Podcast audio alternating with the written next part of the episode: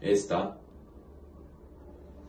esta y también esta son escenas violentas y dignas de una película de terror que gracias al gobierno Uribe, el día de hoy los jóvenes en Colombia no tenemos que vivir. Te cuento la verdad. Ante la campaña de desprestigio contra el presidente Uribe, que tiene fines netamente de persecución política, existen declaraciones sesgadas y desconcertantes al momento de poner el ojo en las cifras. La más reciente, un informe de la JEP, órgano que nace a raíz del acuerdo de impunidad impulsado por el gobierno Santos, que lastimosamente sustenta sus cifras en información de ONGs que se han declarado enemigas ideológicas del presidente Uribe desde su gobierno.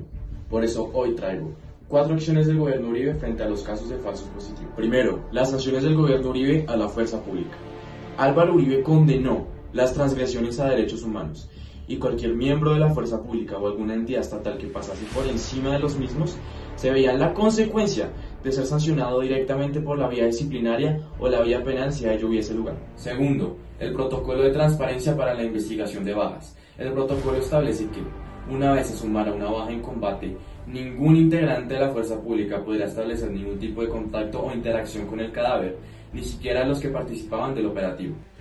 A su vez, el protocolo establece que el levantamiento de los cadáveres debía hacerse por el CTI de la Fiscalía en el lugar de los hechos y sin alteración alguna. Tercero, la Directiva 029 del año 2005 del Ministerio de Defensa de la época establece los criterios para el pago de recompensas, cuyos destinatarios eran los particulares y no los miembros de la fuerza pública. Cuarto, en febrero de 2010, Álvaro Uribe tuvo una reunión con las madres del caso Swatch, en la que expresó su pleno compromiso para, primero, esclarecer los hechos. Segundo, hacer garantía a la transparencia, la justicia y la verdad en los casos de aquellos jóvenes.